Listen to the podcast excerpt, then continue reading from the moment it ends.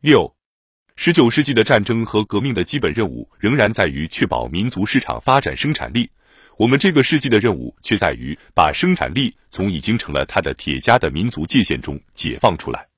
从广阔的历史角度来看，东方的民族革命仅仅是无产阶级世界革命的阶梯，就如俄国民族运动是苏维埃专政的阶梯一样。列宁异常深刻地评价了蕴藏在被压迫民族命运中间的革命力量。沙皇俄国也是这样，全世界还是如此。在他的心目中，对日本出于奴役目的而发动对中国的战争，和中国为了自己的解放而抗击日本的战争进行同样谴责的伪善和平主义，除了蔑视以外，别的什么也谈不上。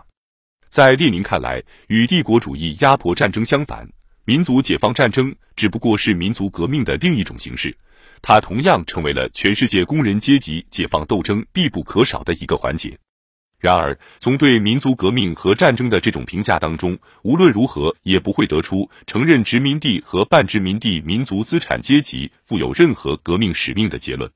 相反，落后国家才长出乳牙的资产阶级，正是作为外国资本的代理人发展起来的。尽管对外国资本怀有嫉妒的敌意，但他在各种紧要关头，无论现在还是将来，都与后者同处一个阵营。中国的买办是殖民地资产阶级的典型形式，就如国民党是典型的买办政党一样。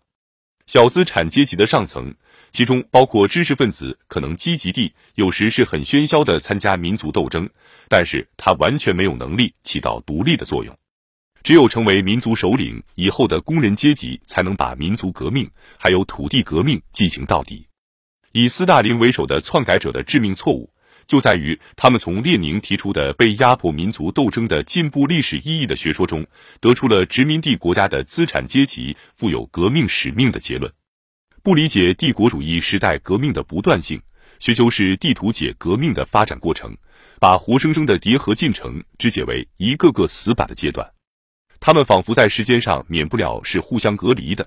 这一切引导斯大林对民主或者民主专政进行庸俗的理想化。而实际上，民主专政要么可能是帝国主义专政，要么又可能是无产阶级专政。在民族问题方面，斯大林集团在这条道路上一步一步的一直走到完全背离列宁的立场，在中国则一直走到酿成大祸的政策。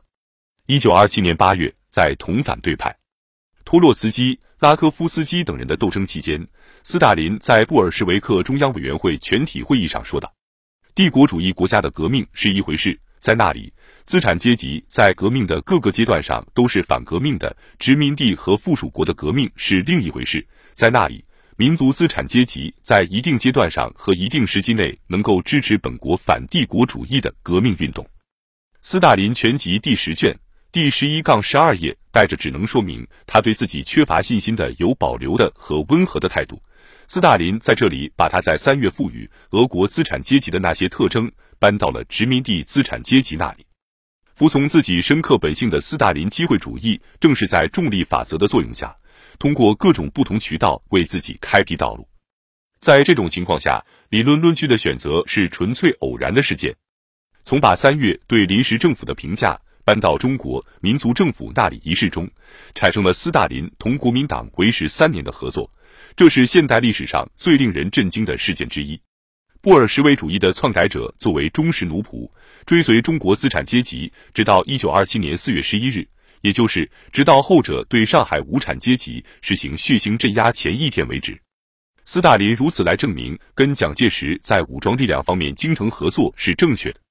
反对派的基本错误就在于，他们把俄国这个压迫其他民族的帝国主义国家一九零五年的革命和中国这个被压迫的国家的革命混为一谈。斯大林全集第十卷第十二页，令人惊讶的是，斯大林本人没有领悟到如何把握俄国革命，不能从压迫其他民族的民族的视角来看问题，而要从那些遭受的压迫并不亚于中国人的同处一个俄国的其他民族的经验的视角来看问题。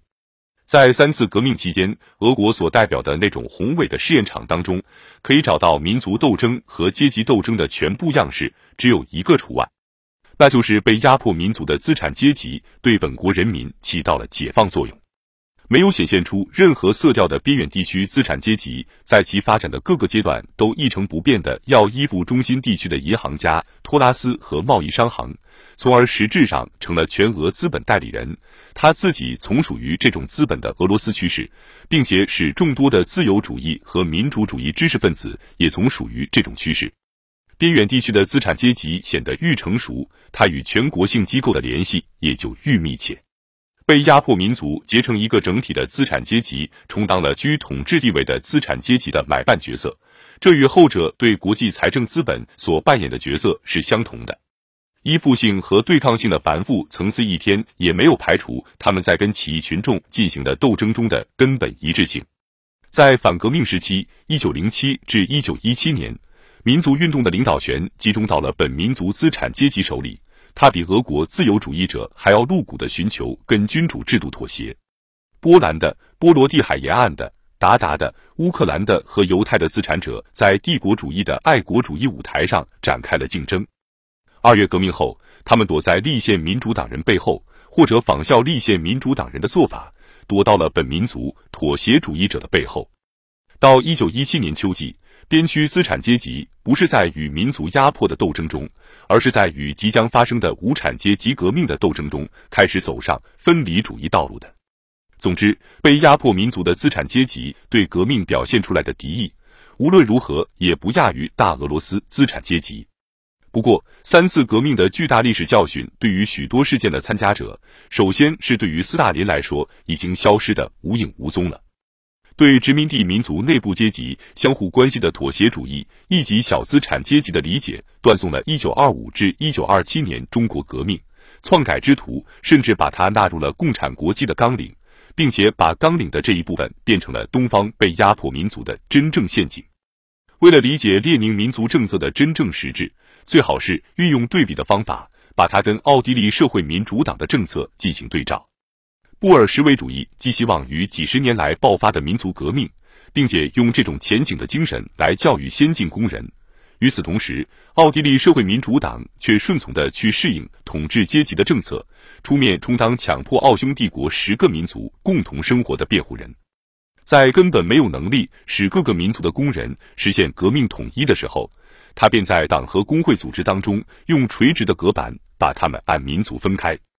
学识渊博的哈布斯堡王朝官吏卡尔·伦纳孜孜不倦地在奥地利马克思主义的墨水瓶里寻找让哈布斯堡国家返老还童的方法，直至认识到自己是一个奥匈帝国官居的理论家为止。在两个中央帝国瓦解之际，哈布斯堡王朝仍然企图在自己的权杖之下打出自治民族联邦的旗号。预定帝国范围内和平发展的奥地利社会民主党的正式纲领，一转眼就变成了用四百年战争血污掩盖起来的帝国本身的纲领。原先把十个民族箍在一起的生锈铁箍已经断裂成了碎片。奥匈帝国是被凡尔赛外科手术所强化的内部离心倾向的力量所瓦解的，结果形成了一些新国家，也重建了一些老国家。